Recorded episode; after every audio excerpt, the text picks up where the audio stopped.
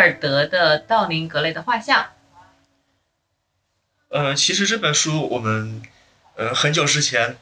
应该都听说过，但是一直都没有看过。然后这次刚好也把它看完了。这本书应该来说它不长，还是比较容易看下来的。对，刀哥。对，因为这本书我看了时间很久了，就是印象很深，而且这也是我店里卖的比较好的一本书，我也经常给大家推荐。那我给大家推荐的理由呢，经常就是我说这这是一本对话写的非常非常精彩的书，对，是一个嗯，甚至可以是演讲或者是辩论赛的一个 一个是吧？可以教材式的一一本书。那我们聊这个的之前，我们还是要简单的把这个故事介绍一下吧。嗯，可以啊。啊，他其实就是讲一个非常年轻的男主人公，叫做道林格雷。嗯，他一直。以美貌著称，然后在画家这边当模特，直到有一天他被一个叫亨利勋爵的人给点醒了，说你长得这么年轻漂亮，但是青春其实是易逝的。他那个时候意识到了青春和美貌的重要，于是他就许了个愿，他就想说，嗯，我的画像能不能代替我遭受这个岁月的流逝，而我会永远保持年轻。结果这个愿望就成真了。对，这听起来好像是一个挺奇幻的故事啊，是一个。呃，一个梦，一个梦居然实现了，对。然后其实，嗯，我们如果从开始来看啊，就他这个影响其实是一个，呃，也可以说是一个突然发生的过程。对于这个年轻人，这个很长得很漂亮的年轻人，他一开始没有对自己的美貌有那么的重视的。是的，就是他是被。当就像我刚刚说的嘛，他其实被那个亨利勋爵给点醒了的。对我，因为我觉得这个呃，亨利勋爵，我刚才也说了，其实他的这个嗯语言或者说他的话术是非常的高明的。我们我我很想把这一段念一念啊，就是说呃他的这一一番话术让道林格雷发生改变的最初的发生改变的这个过程，我想把这一段话给大家念一下。好的，那刀哥念一下好了。嗯。你有一张美丽的、惊人的面孔，格雷先生，不要皱眉头。你确实漂亮，而美是天才的一种形式，实际上比天才还高出一头，这用不着解释。它是世界上的一种伟大的东西，像阳光和春天一样，或者说像我们称之为月亮的那个银色的蚌壳映在阴暗的水里的影子，不容怀疑。它有它至高无上的神圣权利，它使具有它的人拥有帝王之尊。你笑啊！等到你失去它之后，你就不会笑了。有时人们说美其实很肤浅，那话可能对，可它至少不比思想肤浅。要我说，美是奇迹中的奇迹，不从外表下判断的人才是肤浅的人。世界上真正的奇迹都是可见的，而不是虚幻的。就是这一段让格雷彻底发现了自己的美貌，而且他甚至只要赋予了他的呃以激情。嗯，而且这一段好像说明美才是世界上唯一的衡量标准，那他才意识到美是很重要的，去发挥自己这个美啊。对，你看他说的美是天才的一种形式，实际上比天才要高出一头。然后还有说，呃，他有他至高无上的神圣权利，就像他说，你拥有美的人就有如如拥有帝王之尊。嗯，所以这个其实很有蛊惑性，非常蛊惑人，听上去就像 PUA 一样。对，我就觉得这是就是一个中年人就完全对一个年轻人的 PUA，而这个年轻人就是深深的受他影响了。不是 PUA 是这样的吗？就是说，哎呀，你特别美，你的美无与伦比，这种算 PUA 吗？他不是这么说，他告诉你你是美的，这是才是第一步。第二个是说你美就是拥有唯一的至高无上的权利，是这种的 PUA。把这种思想给灌输到他的脑袋里去了。我们可能现在说到 PUA 好像是先打是打压，打压式的说。但是这个好像就是我先把你捧到一定的高度，让你意识到唯一的衡量标准是这个，然后你就只能按照我告诉你的这个唯一的衡量标准去行事。我觉得这也算是一种 PUA。对，因为换句话讲，可能在道林格雷或者一些很初始的印象，或者是原来的为人的呃教导里面，大家都认为是，比如说你追求的是善。你追求的是对上帝的虔诚，对吧？包括你的内涵、你自我的修为等等。那时候他肯定他觉得我都不拥有嘛。突然有个人告诉你不需要修行了，你已经是最完美的了，是吧？所以他曾经的那些价值已经被打翻了。对，包括说其实。我看到后面还有印象，这个呃，当道林格雷他遇到了各种事情之后，然后他内心其实也有些迷茫，也有动摇。这个时候，刚刚讲到的亨利勋爵还在他耳边说：“现在的你其实不需要改变，你已经是最好的、最完美的。”所以，其实，在道林格雷整个的转变过程中，这个亨利勋爵是一步一步带着他走向了我们所谓世俗意义上的不好。呃，对，其实是呃，亨利勋爵他发现道林格雷之后，他其实内心有一种企图，就是这个人要成为我的作品，啊，要按照我的思想去塑造他。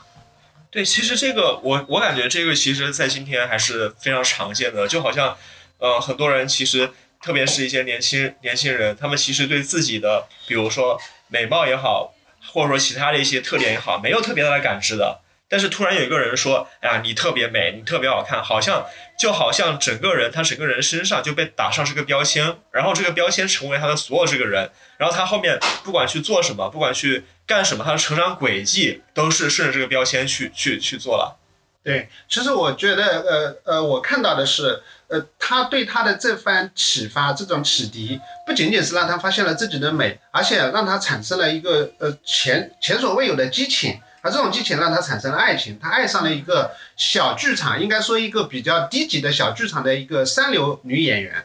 对，啊，这就是道林格雷，其实算是他的初恋，第一次爱上的一个人，但是结果结果这个爱情也是呃悲剧结尾啊。就是在他带他的朋友们去欣赏这个演员的时候，结果他演不出来所谓的道林格雷觉得很上乘的一些演技。对对，其实道林格雷一开始向他的朋友描述的时候，说他是一个天才的演员，尽管他的那个剧院、剧场，包括他的所有的其他的演员都是非常之糟糕。但只有这个演员，他散发出一种呃艺术的魅力，的确是在她身上，她在这个女孩子身上看到的是一流演员的那种艺术家的感觉啊。我其实我们要说一下，她演的这个剧就是呃朱丽叶，呃，他演了很多，对，但是她就是在这个女女演员身上能看到不同的角色，这个时候我们的道林格雷才会觉得她是美的。对他，他其实把他对艺术的爱好完全投射到了这个女孩子身上。他说他爱上的是他舞台上的那种艺术家的角色。嗯，我爱的是你演的 A，演的 B，演的 C，但是我其实爱的不是你这个人本身。对这个地方，其实对我的触动也比较大，就是因为因为他后面那个那个女生那个小姑娘后面就说，因为后面就也喜欢上了这个道林格雷，道林格雷嘛。然后喜欢之喜欢上之后，然后哦他们。道林格雷就带着他的一些朋友一起去看他的演出，然后这个时候，结果他发现他的朋友，她是一个女生，演得很差很差，基本上像一个呃不入流的一个演员。然后这个时候，我就在想，到底是因为这个道林格雷看走眼了，他本来演技很差，还是怎么样？然后后面就就讲出来了，揭露出来了，其实是女孩子突然意识到了，我的爱情不不是源于舞台上，而是源于你赋予我的爱。呃呃，我我感受不是这个点，是说她最开始那个女生，她觉得演出舞台就是她的整个人生的所有，对。对，然后所以她倾尽她的自己的一切情感、一切的理念去演出，表现出那样的一个个角色，然后只有在这种时候，其然后她表现出来一种纯粹的艺术美，这种艺术美吸引到了道林格雷，然后但但是他发现了，他和道林格雷相遇以后，他其实。陷入了爱情，他就发现舞台不是他的所有了。然后这个时候，他就从一个呃道林格雷眼中的一流演员，一下子就变成了一个不入流的演员。对，其实因为他在舞台上演的很多是爱情剧嘛，他以前完全投身于这项艺术的时候，他看到的男主角，不管他是多么的丑陋，他都可以完全投身于室内，就是去热爱他、深爱他这个男主角。但是他真正陷入爱情的时候，他发现我做不了假了。我完全是爱不起来了，对你们这些丑陋的，不管是演员啊也好，还是角色也好，你完全爱不起来了。而他认为这才是我的真诚所在。他呃很兴奋的在演示结束之后对道林格雷说：“你看到了吗？这就是我故意做的。”所以他那个时候其实是暴露了真诚的自我，结果还反而引来了我们的男主的嫌弃，他弃之而去。当然这个也造成了一个悲剧，也就是我们这个。呃，演员姑娘的一个自杀。对，因为这里我必须要补充一下，就是英国是一个非常讲讲究这个阶级，这个这个嗯各个各个阶层的一个差别。因为道林格雷他是一个贵族的后代嘛，尽管他已经父母双亡，但是他还是拥有呃非常高贵的身份以及财产。而这个女演员是一个非常贫困的，只是一个普通的艺人，她的母亲也是剧团队的工作人员，同时整个家庭是非常贫困的，所以呃，甚至他他们是没有父亲的嘛，他的父亲是是遗弃了他们的，所以他们呃应该说生活是很困顿的。他妈妈也是其实指望他能够养家糊口的。然后这个女孩子，当然一方面她也会觉得啊，这个我如果有一个贵族来迎娶我，我其实完全不用再掩饰了。所以他给他命名叫做迷人王子。叫叫白马王子，嗯，这书里是嗯没有，我这里是叫英俊王子。哦，又是翻译版本。对，我们的版本不一样。对对，白马王子、迷人王子、英俊，哎，我觉得英俊王子最顺嘛，你们觉得呢？反正就是王子。啊对对对，他就是他，甚至不知道他的全名。对对他也没有告诉过任何人他的全名。嗯，那其实这个这一点让我想呢就是，又说到又回归到爱情啊，爱情的本体是，我爱的是我投射的，还是爱的是你这个人的本质呢？嗯，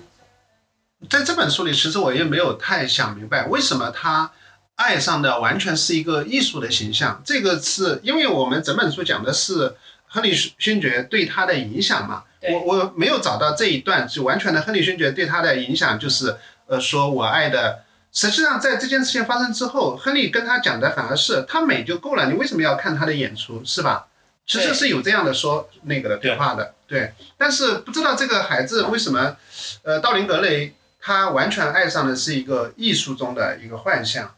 因为他其实，因为他整本书其实这个道林格雷他都追求的其实就是美，只是美美美这个概念或美这种形式，这个。这女孩子她不是演员，她同样是美啊。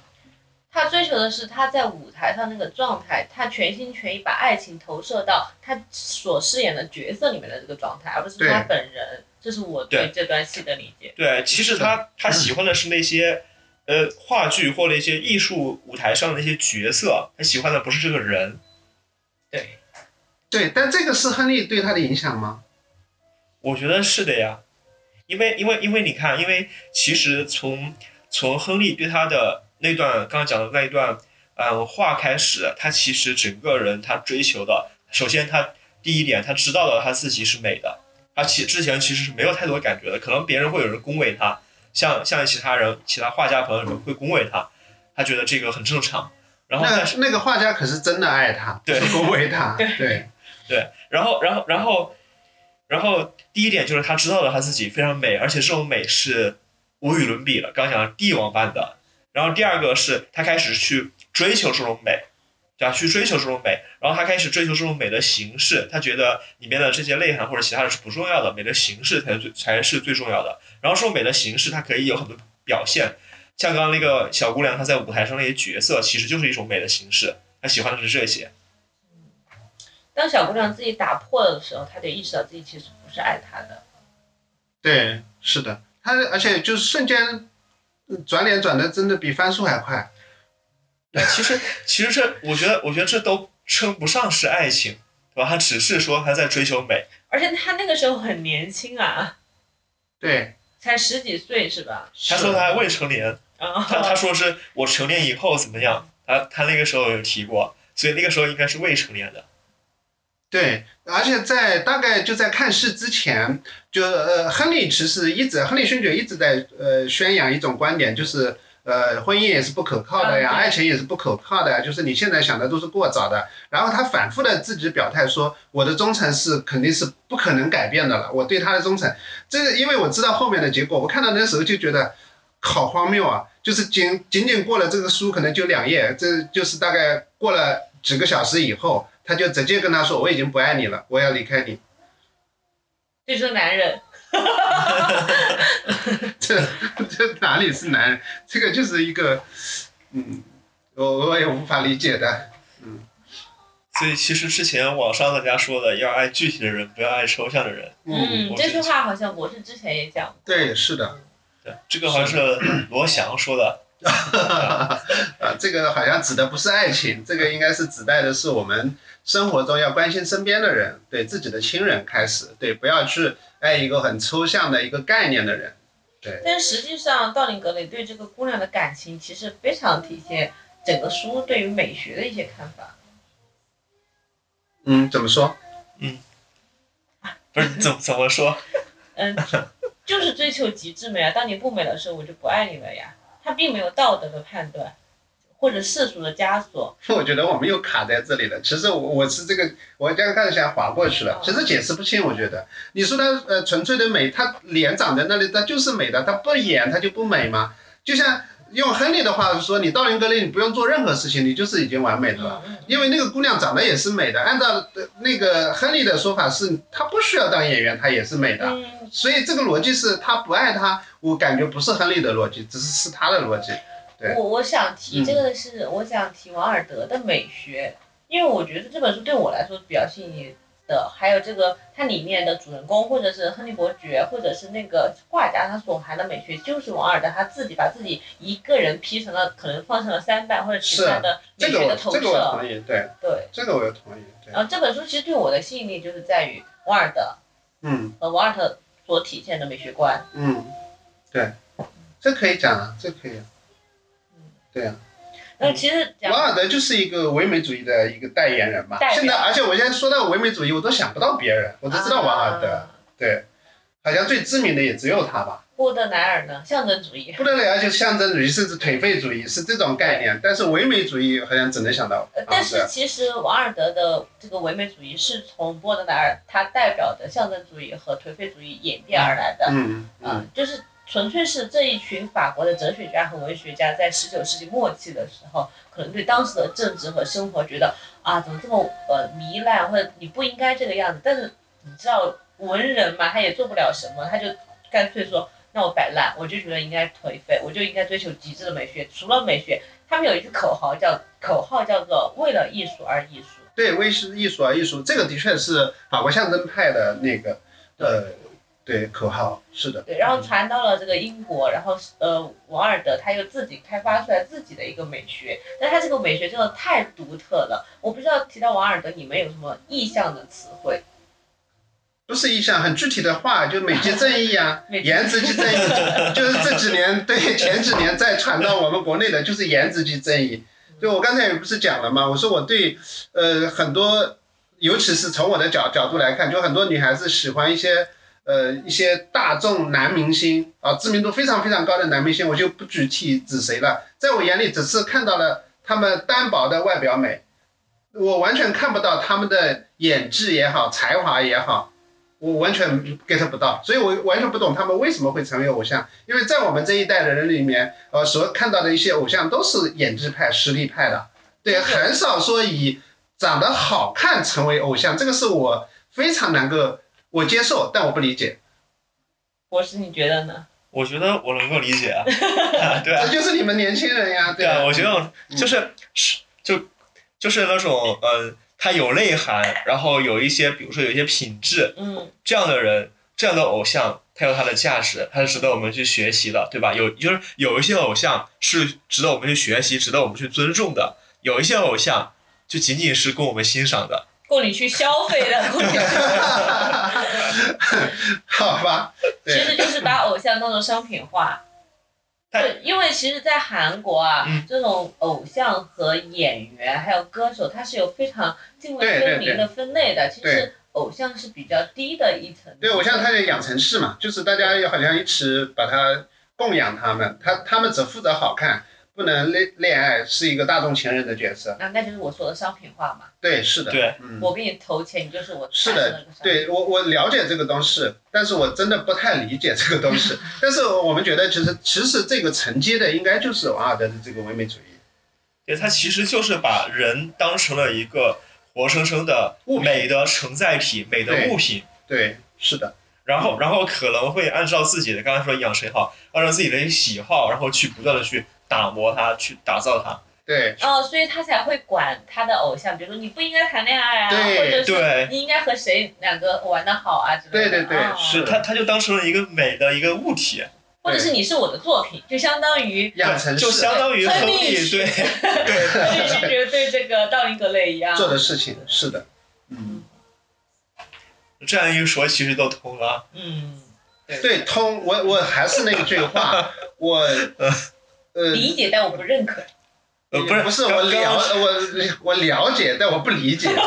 就是我不能产生对这样的美产生感情，我没有办法对这样的所谓单纯的、单薄的、纯粹只有外在美而没有内涵、演技和才华的人产生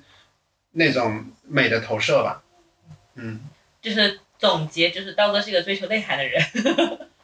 这个太简单了，就是这个是这个我们可能就是留下的一个深刻的这样一个对但是我反而是觉得存在即合理，就是它存在是有它的市场的。哦，我刚才说嘛，我能够接受，但我不理解。我我觉得它不合理，嗯，但是我能我只能接受。我觉得它是不合理的，但是呃，很多人人就是不合理的，很多人他就是这样的，嗯就是需要一个需要一个这种说纯粹美的东西。所以如果有追星族的听众朋友们，可以来抨击他。那我们再聊一下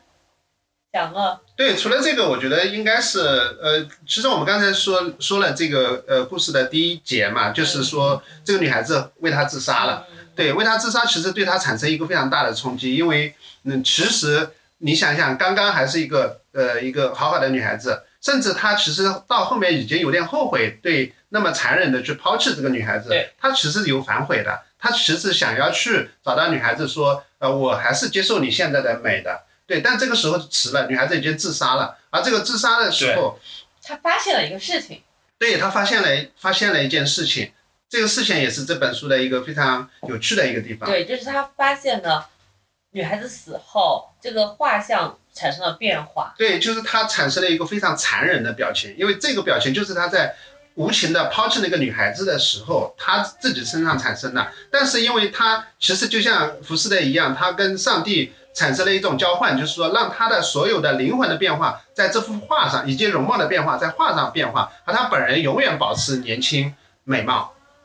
对，以及他的看似表面的那种灵魂的纯净，在他现在的这个躯体上是没有任何变化的，在画上已经产生变化。所以这个画的变化和他本人的变化形成了鲜明的对比，这个对比一直是穿插到这个书的最后的。对，是的，其实就可以相当可以看成那幅画就成了灵魂。嗯，对嗯就是后面也讲到了，也承担了他的肉体的衰老。对，对，那那那后面也讲到了说，呃，那个有人问他朋友问他，难道我们能直接看到灵魂吗？嗯对吧？然后他说其实是可以看到的，对他说的就是这幅画。其实，在他这个事情发生之后，呃，亨利勋爵其实同样对他产生了非常大的影响，因为他那时候内心是忏悔的，但是亨利告诉他，你不需要忏悔，那个女孩子完成她的一个悲剧角色的最好的一幕最后一幕演他觉，得这个也是美的一个体现。对，也是艺术的一个构成部分。然后他瞬间就被安慰到了，然后就很快的就跟他一起去俱乐部去喝酒去了。对，然后从此以后，他就进入了一个非常的极度奢华和极度享受的人生。享乐主义的，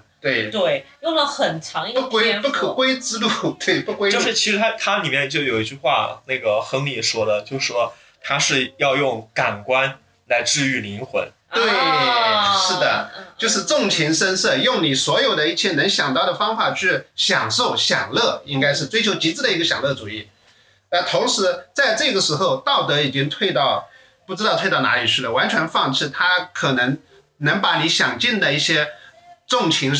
情色的一些东西全部享受过了。虽然他没有很具体的描写，但是会可以看到他毁坏了很多女孩子，毁坏了很多人的名声，包括很多绅士的名声，包括很多小姐太太的名声，包括有一些无辜的乡下的女孩子。对，而且他其实他本人他是在这种毁坏里面，他是能够得到一种快感的，对呀、对啊，就是无限的感官的享受嘛。所以感官享受其实是享乐主义的一个表现。对，对，感官享受其实就是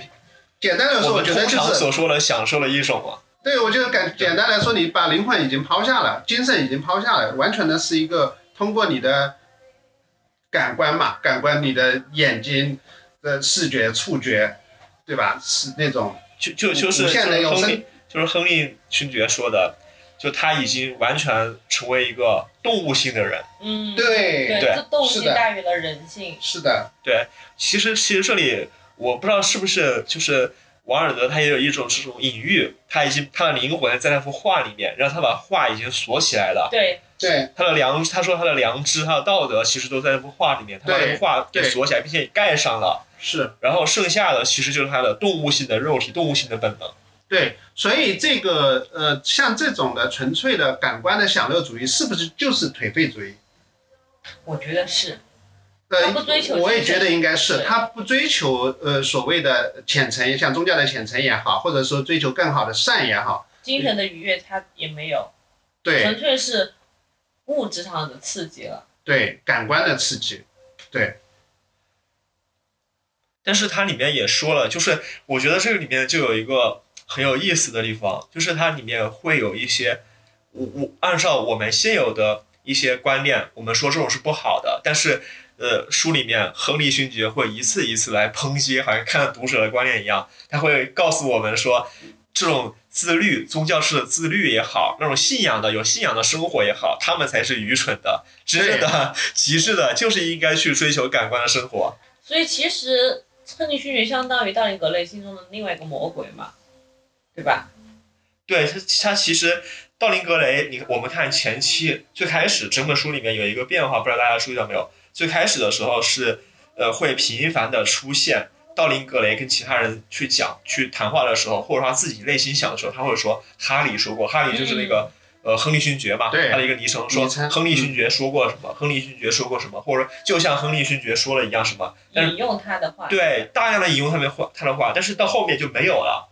到后面越到后面就没有了，说明他的亨利勋爵对他的影响，他自己完全相信的，已经不需要说变成第二个亨利勋爵对，就不需要说我从他那里获得一些话去证明我是对的，他就是直接就是这么干的了。对。但是我实在想提啊，就是说我们刚才说的感官的享乐主义。或者说，呃，就叫这个享乐主义吧，对我们这些年我们身边的呃整个社会的影响还是非常大的。嗯，其实，在我们前几年，就是我们讲呃消费主义非常疯狂的这几年，我们会看到大量的呃支持瓦尔德或者说引用瓦尔德的这样的语言，对吧？就是比如说颜值即正义啊，这个当然是讲的是呃唯美主义，但是讲这个享乐其实也是有。大量的他的那种包治百病，对，类似于嗯 包治百病，就是买包包啊什么，就包括永远是在追求更大的房子、更好的车子啊、更豪华的装修，比如说什么一个水龙头可以卖几十万，就是好像这个方面以前我们都认为这种是推动社会进步的一部分，因为消费主义才会推动市场经济更好、更快的向前发展嘛。但是到今天，我们或者我自己会感觉啊，这些东西变得有一点荒诞，或者说我们回头去看的时候会觉得，哎，是挺荒诞的。为什么会有荒诞呢？我觉得我我我也疑问了，就是这样，我们所说的这种享乐主义也好，所说的这种感纯粹的，就是说他追求这种感官的刺激也好，嗯，有什么不好的呢？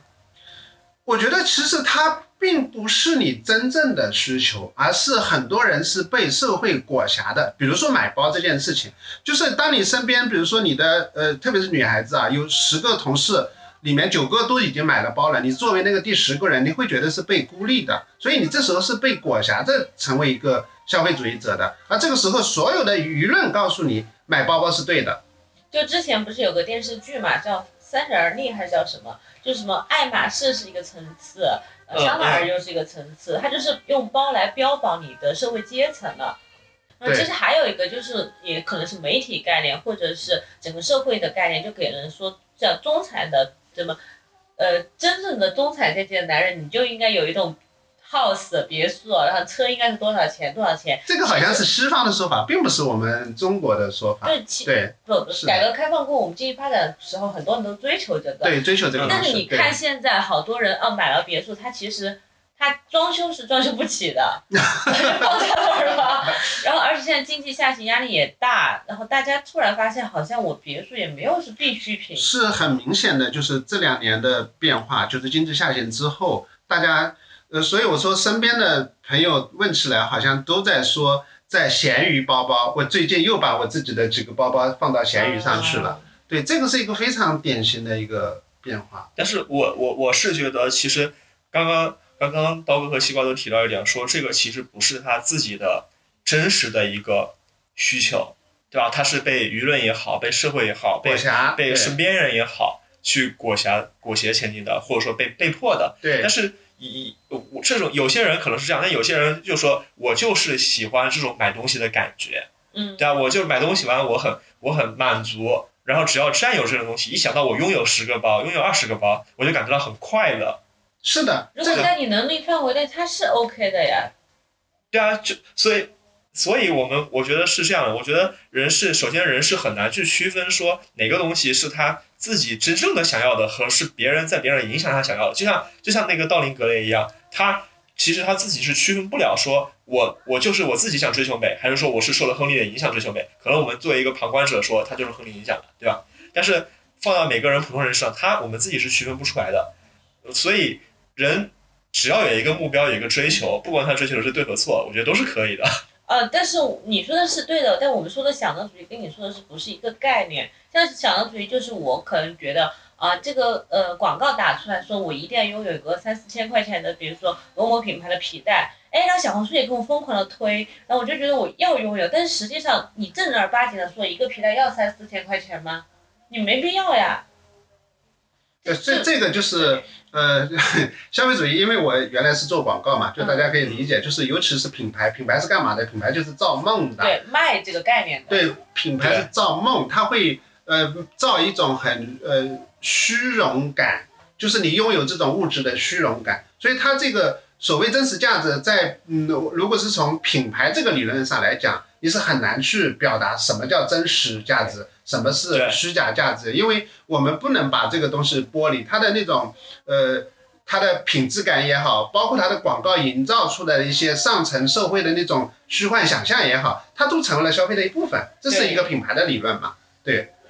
是的。但是我刚才说的是什么呢？我觉得，呃，一方面是由于经济下行带来的一个思维的改变，再一个我会觉得那个东西它也是一个没有止境的一个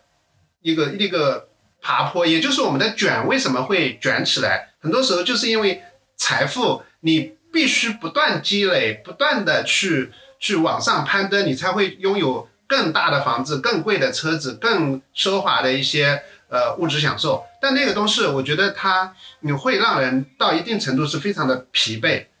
非常的疲惫，整个会让人觉得发生虚无。我就是从我自己身上的例子来讲啊，我就典型的会觉得，呃，当我呃身边的朋友要去买三百万的大 G 的时候。那个时候我觉得，哎，我觉得有点那个东西对我的刺激没有那么大了。对，这个以前跟你们讲过，所以在那个时候我开了书店，我觉得好像那个那方面的追求我已经不是太有兴趣了。嗯，我我我不了你了。对，我就想象过，一一是比较吃力，比如说我要三百万去买一辆车，我会觉觉得有压力；第二个是会觉得那个东西我想象过，那个东西我真的拥有了，我不会觉得特别的兴奋。嗯，对，所以那假如说有一个人，他就是比如说像朋友那样，他拥有了，他就是很兴奋，对我就是说对吧他他可以，他我也同样是接受他，不是说不理解不接受，只是说对于很多像我这样，我觉得我原来可能是被裹挟的，是觉得是也好像我也需要那个东西的，但是我后来经过自己的思考以后，我觉得事实上我不需要那个东西，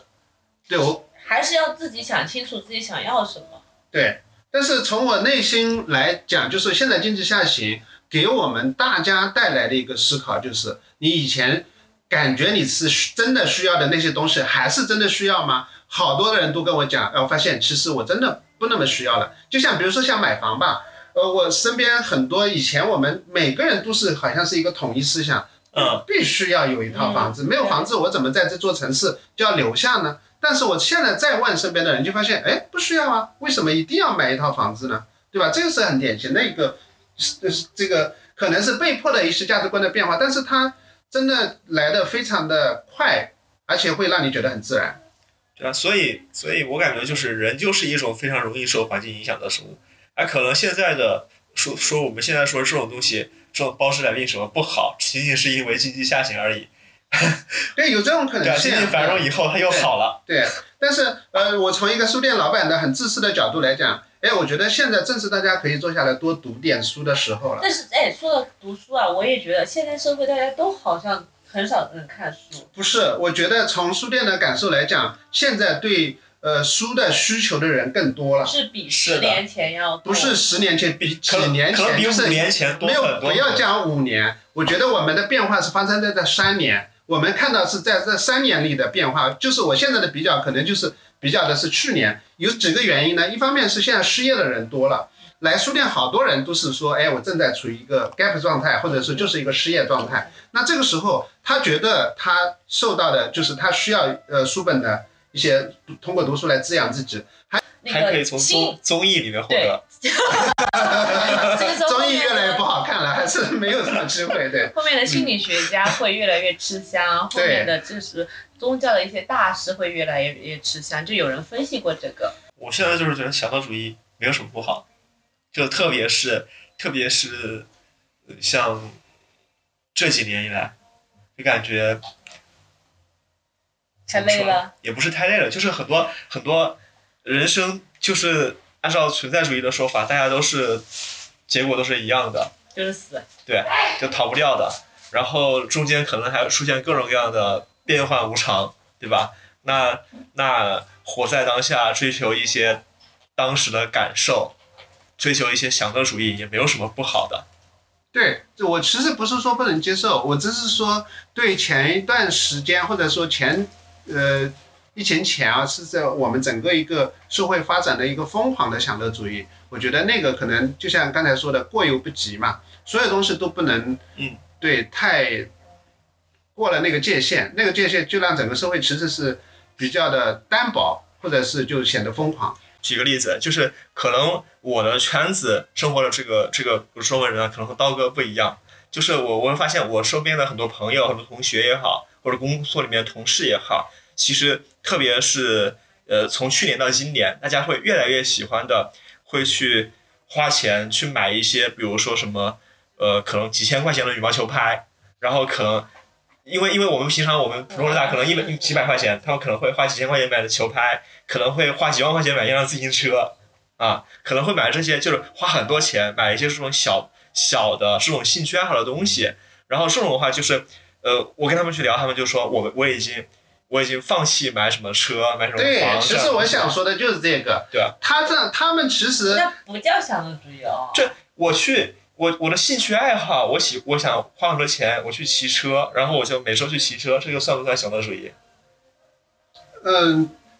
我觉得他们这个其实，如果从你刚才的表述来讲，他其实追求的还挺精神的，对，就是说完全自己的一个喜好嘛，而不是纯粹的追求极致的一个感官上的一个享受。因为感官享受是一种很多元的，甚至是一些声色犬马刺激性。对声色犬马的一些东西，对，而这些他们是真正想要培育自己的一些爱好，我觉得是正在往精神需求上在靠拢。因为就像我跟你说，在开书店之前，我去买摩托车，什么玩架子鼓，其实是类似的嘛，就在探索自己。在探。索探索自己的爱好，其实是对。我我最因为他们放弃了刚才你说的那个最重要，放弃了大房子、更好的车子，其实是这个导致他们现在形成这样的变化。我觉得这个不能叫完全的享享乐主义。呃，我我最近就是经常周末出去去山上，不是去山上去露营，就是野地里面。嗯。然后早上的时候，就是一大早可能六七点钟，嗯，然后就开车敞篷从山上可能海拔什么一一千多米的高的山，然后一路开一个小时开下来，然后就感觉这种感受非常好，好山哦，对，就是感受到自由的感觉。可以反正他平时生活中有多压抑。嗯是，就因为我们说的，如果是享乐主义，像以前就是像什么呃，Prada 女王的那个、嗯那个感觉嘛，就是你不断的追求更高的职位、更高的薪水，不断的攀登，像在爬山一样，一直在追求，然后就是更好的消费、更奢华的一些享受。那个我觉得是一个享乐主义的一个代表吧。对，现在其实你刚才说的这个，我觉得不是那个样子了，你其实是我在往下走。我一直以为，我一直以为，嗯，我刚刚聊的，比如说买自行车、骑自行车也好，嗯。说买很贵的球拍打球也好，嗯。说像我这样就是开车去山里面跑也好，嗯。这种算是享乐主义。但是但是按照刚刚大家说的，这种不算享乐主义，对，对这种其实就是，嗯，他其实就是开始慢慢的自己去追求自己内心真实想要的一个东西。在自对我探索阶自我段，探索而不是说我跟着大潮流走了。对，是的，大潮现在年轻人很多都什么骑骑车打球，对对对，这是这也是大潮流，是。但以前的那个，我们就说那个消费主义发展到极致的那个大潮流，就是那个我们看到这种 Prada 女王的那个感觉。对什么叫享乐主义？就是比如说你买个两千块钱的，别人要买个四千块钱的，那带着你，你就觉得我一定要拥有个比大家价格最都高的那个网球拍。我我觉得可能不是不是说比价格，嗯其实大家的想法心理活动不是说单纯的去比价格，而是说这个六千块钱的球拍它怎么怎么好，怎么就所以比四千块钱的好是。想的主义啊，对吧？呃，太对，也不是非此即彼的，我们也是对绕绕过这个问题吧，就是往前推进好了。对，其实哎，我们什么时候谈谈王尔德啊？还是我把这个故事先讲完？其实我们都聊的差不多了，但我最后还是想聊一下他的第一个大变化，就是那个演员姑娘的自杀。但是他还有一个第二个大变化，也就是我们书的高潮部，呃，也不算高潮部分吧，嗯，就是他把他的好朋友那个画家创作了这幅画的画家。给杀死了，对而且他非他杀死过后，他还要毁尸，他召唤了一个化类似于化学家的朋友过来，，是的，说你要处理他。对，而是是威胁他，是要、啊对，对，因为他可能掌握了他一些怎么干坏事的把柄，对，其实其实这也造成了这个化学家的自杀。自杀。对，其实这这嗯。这里他杀那个他的那个画家朋友，就是画他不是画画他的那幅肖像画的那个朋友，其实这个地方已经他的内心其实是在斗争的，嗯。对，他已经产生一些斗争，说我现在我去看那幅画，我已经憎恨那幅画了，对，憎恨我自己的灵魂了，为什么会变成这样一步步堕落了？是他其实有一归到了这个对他有一个。理由就是，如果不是这样的话，在我犯第一件错的时候就可以惩罚我的话，我可能是会变成一个善良的人的，更善的人的。结果因为这幅画我没有呃受到惩罚，所以我就是在在错误的道道路上一路狂奔。所以我要怪这幅画，是你创造了这幅画，所以我就要恨你，我就要杀死你。对，而且而且是他那个朋友，他去找他，他的画家朋友去找他说说现在我从其他人那里听听闻你的这个不好的传对各种不好的传闻，说什么呃很多不管是男人也好，女人也好，大家其实都呃正直的人都不喜欢跟你来往的。对然后然后说我我就跟他们说你是我的朋友，对我的印象里你不是那样的人。对，对而且我见到你的容貌依然这样这样的纯净无瑕，我不相信你是一个坏人。对，一真的个好爱这个男主呀！他只要你一句话，我就相信这些你你没有变，你还是纯真的你。对，是的，因为这个画家是这本书里面是最最一个让人觉得又善良又正直的一个人。他其实一直在劝他说：“你不要听那个亨利勋爵的话。只是爱错了人，是吧？”对这，么 是的。他如果没有出现这个亨利勋爵，他这个画家可能对他有一些好的影响的，因为他本身是一个又正直又善良的一个人。嗯，但是他因为杀死这个画家过后，他在那个犯罪或者错误的路上越走越远，然后他导致了我们说的那个化学家的自杀。自杀，对，然后对，然后后面呢，他呃还是想把这个画给毁了，是吧？就是这幅画，就是你呃，他经过干了这么多坏事之后，你可想而知那幅画变成了什么样子。嗯他再看到那幅画，他不仅狰狞，甚至手上沾满鲜血对。他已经那个鲜血是没有办法擦去的，就是完全是一个，呃灵魂上的。就是完全的恶贯恶，就是那种罪人的一个形象吧。对，嗯，对，就是每当他自己在现实生活中做一个坏事，这个画像都会变得更丑陋，或者对更更凶恶。凶对嗯，一点。是的，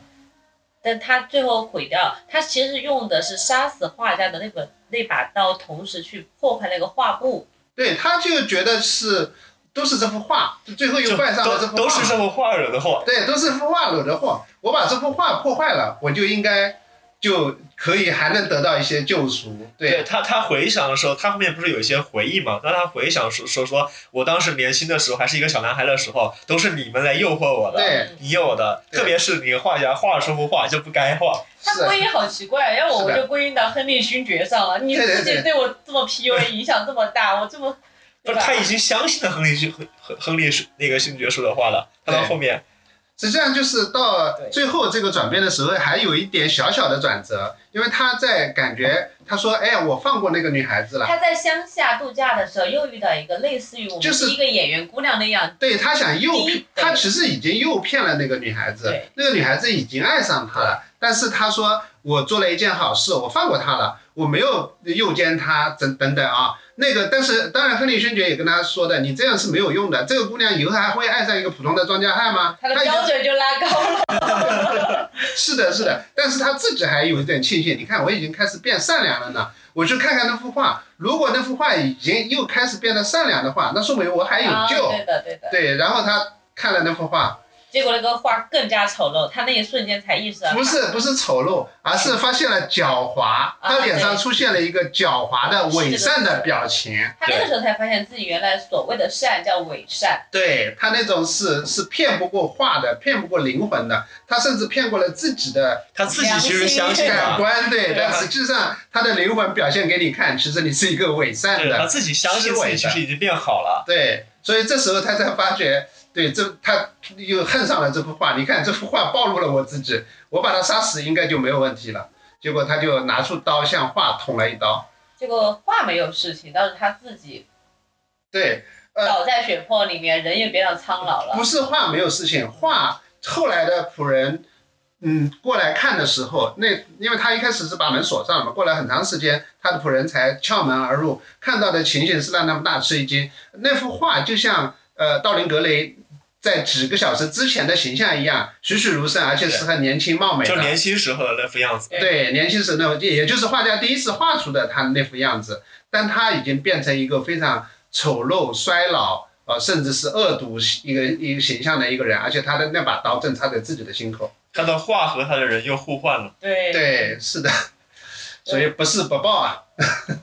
王二的这个设计的还是很巧妙的，这个整个故事情节。对，其实这个故事本身也是很有趣的。你要想想，他是那个年代的人啊，对吧？十九他是十九世纪的人啊，对他这个已经有点魔幻主义的一些写法了，对吧？是的，哎，那关于王尔德这个人的生平，你们有什么要分享的吗？哇，那可太有意思了。因为我 是先来，知道王尔德，博士先讲讲。王尔德好像在网上很受欢迎啊，大家觉得他是一个很说话很命，就是很刻薄，但是整个人又很有趣的人。是的，其实我我我之前不是特别了解他，说实话，嗯，因为我感觉他是一个写童话的。艳遇玫瑰嘛，啊 对呀、我我看过除了这本小说以外，我看过他的唯一的另外一篇作品是《快乐王子》。啊，对 对对是对，嗯，是的。就瓦尔德斯，他是以这个童，实际上是好像在我们国内是以童话作家著名的，但是他实际上他呃，像这本书，包括他有一本《自身深处》，对，其实是都是他很重要的一些作品。他当时是以戏剧家作名，哦，对对对，他是以戏剧家，对，是的。有一部电影叫《瓦尔德》，你们看过吗？但是很漂亮，我看过片段。对，其实我对我我经常给大家介绍那本《自身申诉》的时候，就是说你是你看到一个嗯、非常美的天才的美陨灭，啊，对陨灭，他他是他是因为他写的《自身深处》那本书，呃，这就是演出他的一个生平故事嘛。王尔德其实是呃他很早就成名了，他是一个成名的大作家，所以他也很富有，他呃呃很早就结婚，有了三个孩子。但是他在呃成名、成为富有的、成名的大作家之后，他实际上他有一种隐秘的爱好，就是他是一个同性恋。嗯他其实爱上了一个，呃，就像道林格雷一样的美少年，大概十六七岁吧，应该是。两个人纠缠了很久，是不是？呃，不仅仅是纠缠了很久，就是他他们好上了。在那个呃电影里面有一个非常残忍的一个情节，嗯，就是那个男孩子也是一个非常残忍的一个少年。他说，就你已经年老了，你满足不了我。他带着他的情人，当着王尔德面在他面前做爱。对，而这个时候他所有花的钱啊，就大量的，因为他富有嘛，哎，其实那个男孩子也不是说很穷啊，但是他可能就纨绔子弟，家里不是很给钱，就是他一直用了王尔德的钱。但是后来这件事情呢，就被呃这个男孩子的父亲知道了。那么在当时的社会里面，同性恋是不被接受的，是一种犯罪的行为，呃，所以他父亲就把他告上了法庭，而且这个男孩子还出庭作证了，就说明他诱惑了他。那所以这个时候王尔德就被判有罪嘛，是呃就坐牢了。对，是刚才不是说是坐了坐了两年，坐了两年牢？对，坐两年。对，但是最让我最让我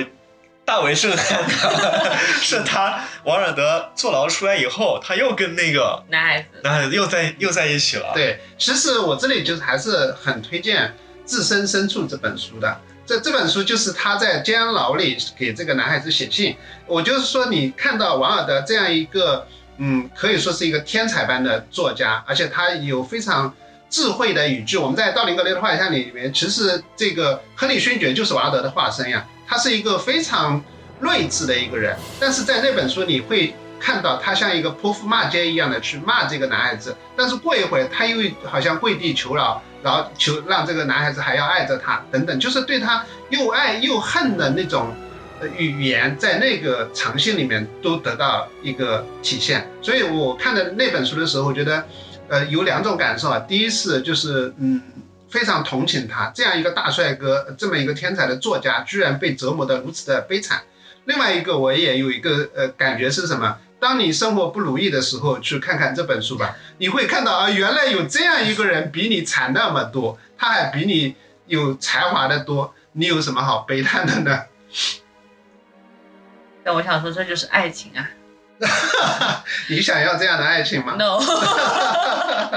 那其实听刀哥讲完，其实我就觉得王尔德他整个人他的这种。爱情观念其实就在这本书里面已经体现出来了，其实就是对这种美，对这种嗯说纯粹的这种形式美的极致追求，因为他没有抗拒力，或者说他没有抗拒力，他明明这个男孩子其实他出庭作证，其实也可以说是诬陷他，或者说至少是指证他了嘛，对，但是他出来之后还是跟他在一起，而且这个男孩子对他也不忠诚，对吧？这个男孩子而且呃后面又是把他的钱花了个精光。最后，王尔德是穷困潦倒的死去的。没关系，这就是爱，就这个结尾吧。这个爱真的太悲惨了啊！啊，其实我们今天讨论的整个大主题就是美籍正义的这个概念啊，就想问一下我们的听众朋友们，你们是否赞同这句话？那我们在后面呃放一个投票吧，就是大家可以选一下你的呃观点，到底是同意还是不同意。嗯，这个问题其实我们也有分析，我是同意的，我是不同意的，我是中间立场，搞得这么平衡，均衡一点。